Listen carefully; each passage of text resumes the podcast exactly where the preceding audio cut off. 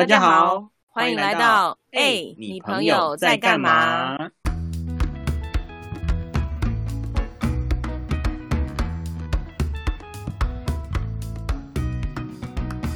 我是在一间公司工作一待就是十二年的阿南，我是什么工作都做，什么都不奇怪的阿搞。我们是难搞二人组，耶！安娜，我跟你讲，我们今天介绍这个人超厉害的。怎样？怎么厉害？就是呢，你只要给他几个数字，他就可以知道你现在在干嘛。数字？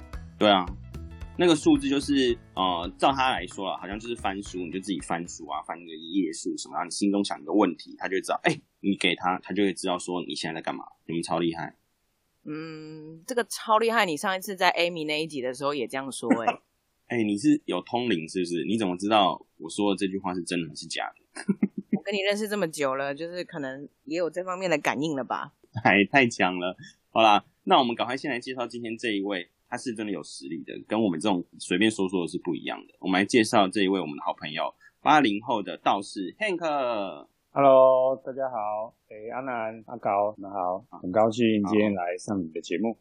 因为呢，其实 Hank 是我大学时期的总干事，就是跑鹰队的总干事，所以我可能等一下在聊天的过程当中，我还是会忍不住的想要叫他一声总干事。那可能就请我们的 Hank，就是知道我。喊总干事的时候，就是在说你了哦。好啊，好啊，被你说的我，好像要去做李明服务啊，还是是还不错。因为其实我跟总干事就是 Hank 在大学毕业之后，其实我们几乎就没有联络了。所以想要先快速的了解一下，就是总干事在毕业之后的一些工作经历。毕业之后，好啊，那我我快速的过一遍好了啦。就我我跟他搞，就像是做很多不同的工作，就是我我喜欢挑战。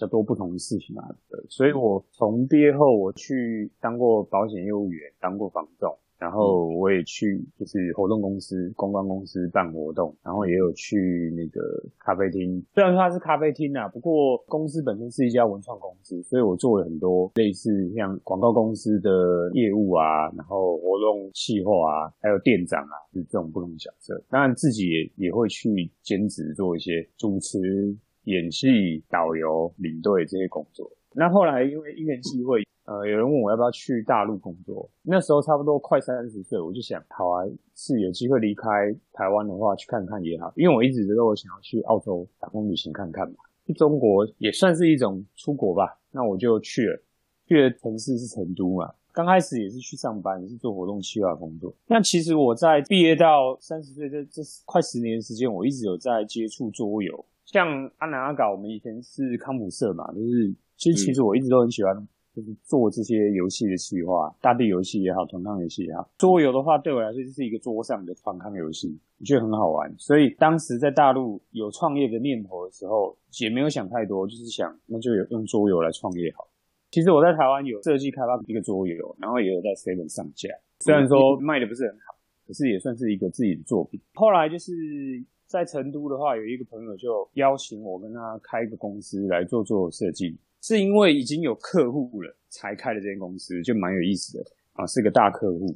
小赚了一点创业基金之后，我反而跟那个朋友后来就没有继续合作了这样子，然后自己就收到了那个台湾的青创园区的邀请，然后就在呃成都的大概七十几公里的一个小城市德阳开了一间小公司，初期是做做设计，没错啦，可是。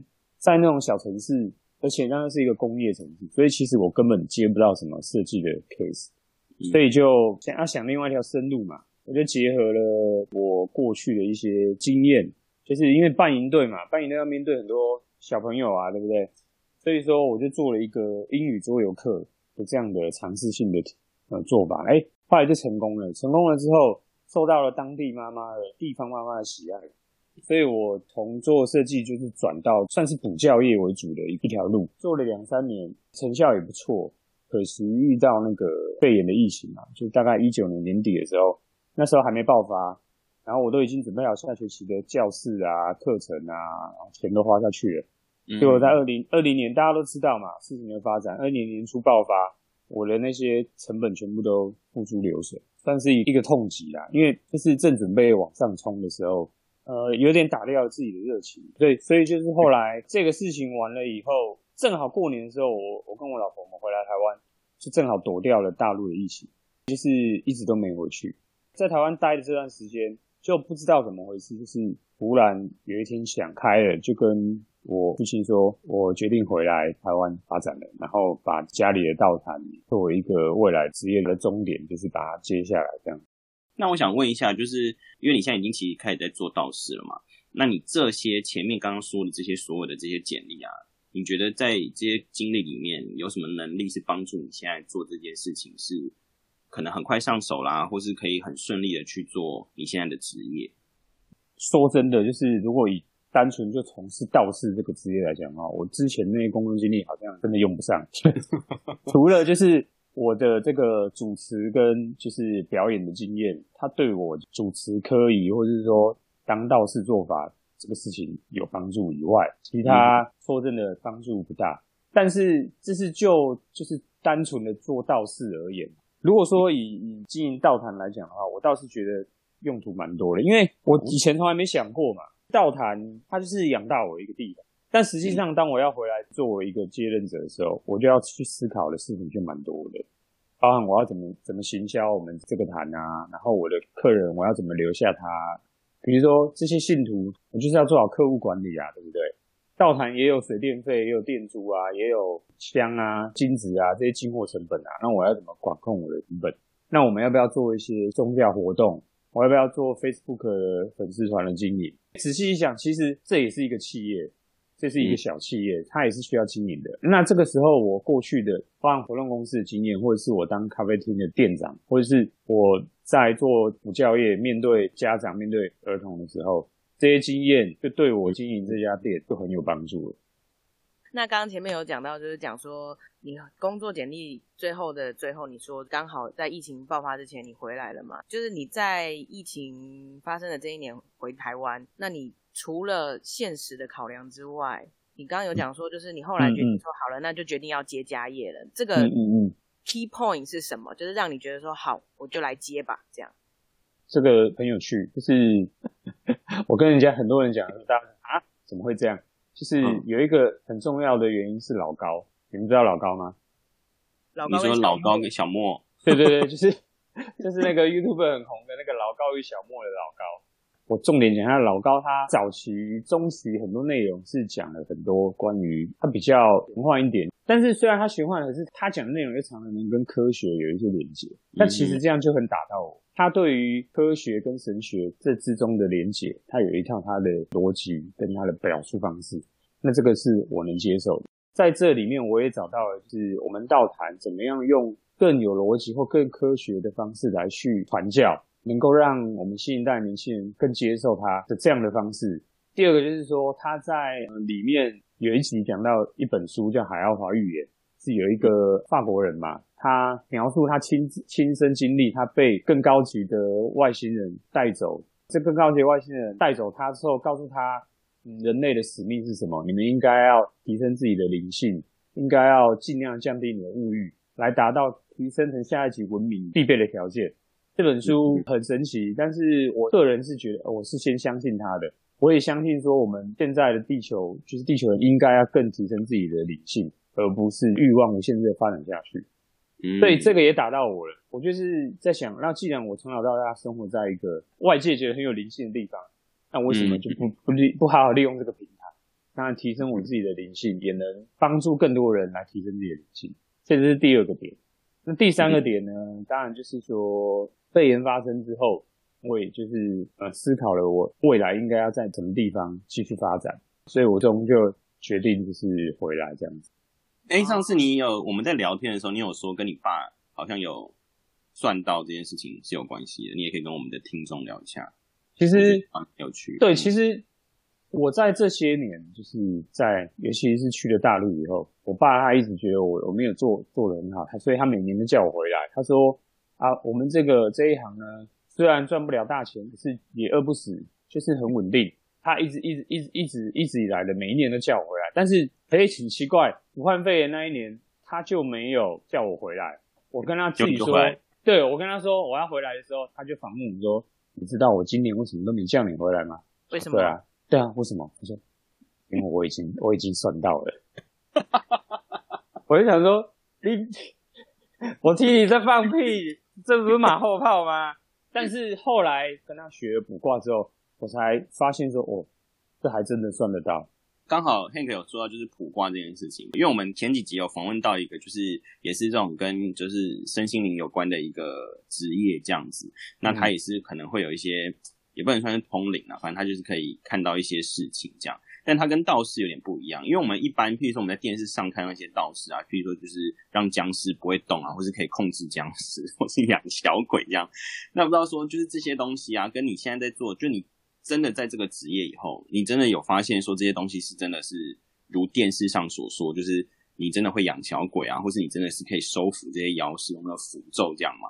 还是说，就是会有一些体质，就会有感应的这种东西。对，这确实是，就是大家对道士有很多误解的地方。很多人听到我要回家接道台，都会问我说：“哎，你有阴阳眼吗？或是说，所以你会通灵吗？”还有就是有人会说：“那，就你会就是用法术吗？”就之类的问题，就会一直存在了。当然，我不能就是断言说别的法师他们没有有没有法术。就是会不会通灵，嗯，这个见仁见智啊。但至少在我我自己，我们的就是我们家这个叫做正一道教的道士，道士来讲的话，其实是在祭典礼仪中负责执行道教所要要求的这个宗教礼仪的祭司。好，所以资深一点的叫道长，那年轻的就是道士。对，那只是说为什么很多人会说法师法师，是因为当然第一个闽南语就会讲。花书嘛，花书不会讲斗书嘛，会说花书。那其实法师的话，他是很多宗教都在用，而佛教的佛教法师，嗯，哦，那在道教里面呢，其实民间信仰有一些做收金、哦这盖补运的这些法事的人，他们就是法师，哦，嗯，那道士比较偏就是从事道教的科仪活动的，比如说建教啊，那个神明诞辰祭礼啊，安太岁啊，诵经。其实大家会误解，是因为说在台湾来讲，很多法师他同时是道士，也有一些是鸡童，就是也有道士法师，他同时也是鸡童，就是因为都混在一起了，所以大家就以为说，哦，你是道士哦，那你会你也会降价吗？哦，你也会你也会通灵吗？并没有啦。其实，在要真的要分清楚的话，其实这些都是不同的。我也不能否认说，也真的有人通灵的人。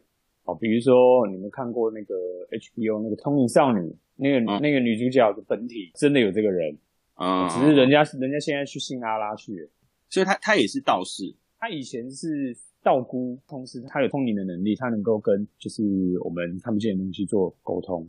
了解，这个行业是只有男生比较多吗？还是也有女生？就是这个性别上面来说，在这个职业里面，是不是？因为以前有些是女生是那个来，她可能就没办法进庙或者什么这些这种观念，嗯，所以 A 行里面是不是？女生是不能做这样子跟神明沟通的事情，除了刚刚我说的通灵少女之外，这种特殊的状，嗯嗯嗯，没有这个限制啊。像我们有一个法派叫做三奶法派哈，那三奶派的话，它是一种巫女信仰。像我们正一派的红佛道士呢，也会兼修这个三奶派的这个三奶法，好，所以叫道法二门。三奶派的一大部分呢，其实很多都融入我们这个正一道教的。那因为三奶派是女性的祖师所传，所以说在刑法上会有很多女性肢体的动作。但其实呢，这个原本的这些三奶派的巫师是是女巫，在现在来讲的话，也有很多庙会啊，就是道士也有女性来从事的。所以其实没有没有这限制，只是说大部分还是以男性居多啦。而我其实刚刚也想要再问一下，因为刚刚有前面有讲到正一跟三奶，其实。因为我们没有影像，所以我想要问说这两个分别怎么写？正一就是你们有一个学长叫简正一的正一，大家没有知道我们学是谁？没有啦，就是正那个正一排骨的正一啦，就正一负一的正一。哎，嗯，三奶就是三个奶奶，三奶。哦，三奶夫人哈，他们是。唐代福州地区的巫女信仰哦，陈奶夫人陈靖姑，林奶夫人林莎，李奶夫人李三娘。哦，他们三个三奶。那所以所以对不起，那让我插一下，让我插一下，插一下，不要插一下，赶快赶快这样子，不要，我只想要知道刚刚是剪辑师有的问题，就是那三奶跟正一，你们有敬奉的这个主神是什么吗？哦，道教的神很多啊，所以就是呃，像正一道教好，以我们家来讲好了，我们主神是三清道主。三清道主之外，我们家供奉的神也有关圣帝君、观音佛祖，然后还有那个啊，我要突然突然间用国语讲有点不轮转，就是你可以用台语没关系。三清斗咒、观音咒、天雄心波女女、太水行 quân 很多啦，就是其实道教本来就是多神信仰，只是说。呃，三奶夫人的话，他他们主要就是我刚刚说的那三位，但其实有一些庙啊，像那个我之前去新竹的一个明烈宫啊，他们是供奉的是七夫人嘛，可是他们除了七夫人嘛，他们也有供奉其他神啊，对不对？像你们去很多庙，它都有一个主神，可是它还会有什么左听右听都各有一一些不同的神，基本上还是看哎每个坛或是每个庙它供奉谁，不是说正义道教奉祀谁。我那我想要问。就是再接下去问，就是说，那你后后来回来接的这一年啊，你开始等于算是学习怎么成为一个法师的这个过程吗？那你自己觉得，就是在你心中，一个真正的好的法师，他应该要具备什么样的？你如果说就是这些前面讲的体质啊，或者是说呃，就是有这些能力不算的话，身为一个就是真的我要成为一个好的法师，你觉得他应该要怎么做？然后还有你自己在成为法师这条路上，你有想要走出什么样的路吗？其实我刚刚前面讲的简历，我为什么要做所有的公司？其实我我一直都有。呃，做社会企业的这样的一个对自己的希望，我希望就是作为一个企业，不要只是赚钱而已。所以在道坛来讲，我也希望它能够成成为一个社会企业，就是在整个社会里面宣传道教它真正的道义、它的正能量，而不仅仅就只是说我们在道教所认知的，现在认知的是给人家收金，然后拜拜，然后求发财和平安，就这样而已。它是一个第一层很表面的一个需求，完成你的愿望。对，可是事实上，在道教的最初的发源。是来自于老子的《道德经》嗯，去延伸出来，包含卜卦，它是从《易经》来的。这些很著名的文学著作，他们都有很深的哲理在里面。我们道坛是个平台，我们我是希望说，未来它不仅仅只是满足人们的第一层需求，还能够满足人们的第二层的需求，是精神上去。我更希望的是能够把这个道坛这个社会企业能经营好。那至于从事道道士也好，法师也好，这个职业是我在。接道谈这个过程中必须要学习的事情，所以你问我，哎，是想想要成为一样怎么样好的法师？其实我更想作为一个经营者来来去推广这个理念，学习道士法师的这个职业的技能，是从事这条路的必经之路，所以我也会去学它。但最终我想走的这个路，就是完成我的这人生的这个使命，就是推广，提升大家的精神层次。真的是非常有社会抱负理想这样子，但是因为我们之前在聊的时候，其实你有讲到说，就是在这个社会责任这件事情上面，你是回来之后，因为你发现说，就是在不管是你在协助这些科仪的过程当中，或者是说，哎，就是有人真的是因为一些问题，他可能来求助，他不一定是走可能我们现在正常想象的那一条，对对对，我想要请你也分享一下这一段。对对对，我回来学习的过程也也一直都在观察，哎，我觉得很有趣哦。我过去我也对自己家里谈也有一些误解，我以前不接也是觉得这个行业最终会走向没落，就是会视为，因为在过去我阿公那个年代，真的是大街小巷，你遇到什么事情都是先去找我阿公的，哎呀，就是家里小孩吃不下饭啊，睡不着觉啊，然后 然后什么我哪里痛哪里痛啊，都不去找医生啊，都来找我阿公。对对，但所以我一直觉得说，就是这是老一辈会做的事情，就是他有问题，他来找道士道坛来去寻求协助。嗯哼，哎，结果我这次我来看，哎，很多年轻人哎，还有就是也不是大家想的，好像一定都是八嘎囧，或是说好像教育水平比较低的人要来，其实也有不乏很多是精英啊，或者是说高学历分子，他们也会有这样的需求。但我我相信就是。有一些人，他肯定也找过了，是正常。我们我们会想的，就是，哎，我的心理有问题，我去看心理医师；我生理有问题，我去看医师。有一些人，他是真的没办法，他会来；但有一些人，他是他相信在这里能够解决问题，所以他是来。那我看到了，也确实真的解决了他的问题。所以他会一直来。像比如说，呃，有一个年轻人他是做外卖，他每次去就是跑外卖之前，他一定会先来找我爸帮他收金，收完金他要去。那我有问我爸说，为什么他每次都来？我爸说他来的话，他觉得他的工作状态会很好，而且他晚上会睡很好。我觉得就是在这里看到我们道坛存在的价值。有一些呃，不是有一些啦，就是很多信徒他们其实不知道去哪里解决他的问题的时候，他来这里，我们道坛的师傅如果是纯正念的师傅，我们就可以有一个很好的机会去帮他疏导他的一些哎不对的观念，或者是说给他一些积极的能量，让他能够更好的去过他的生活。而且他们是会听的，就好像有一些年轻人来，他去看医生，跟他说：“啊，你不要抽烟呐，你要多喝点水，你要多吃这个。”他理都不理你，对不对？现在年年轻人叛逆啊，可是他来，师傅跟他说：“哎，你上火哦，你那个八字看了，你最近上火，要喝水。”他说：“，是师傅，我知道了，我会喝水。” 他就听，他就会听了，你知道吗？老人家也是，像我们对老人家有时候也是会觉得受不了，就是哎，现在电视上报道一些人家不听啊，不戴口罩啊，对不对？可是师傅跟他说要戴哦，他就他就会戴了。了解。很有趣啊，所以我觉得这个时候就是公庙发挥他们的力量的时候了，就是都要宣传大家口罩要戴起来，要记得留在家里。对对对，如果说我就想到，所以这就是为什么神棍他们会存在的原因，就是就心存邪念的这些人存在于这个圈子里面，就是因为信徒他会听话，所以他们就被他们利用。所以我要在这边也呼吁一下听众们，就是如果你去坛啊、庙啊，或者是这些宗教单位，你遇到的老师，他们太过于去要你做一些你已经有一点点觉得逻辑上不对的时候，你就应该要去质疑，而不是只听他的；或者是他太过度的去夺取你的财的时候，你也应该要合理的想一下，这样对吗？而不是说他说你身上有小鬼啊，或者是说神会惩罚你啊，什么这种。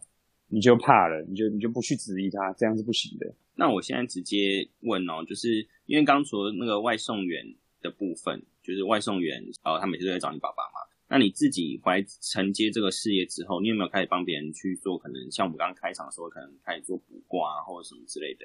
那你有没有发生一些比较有趣的事情？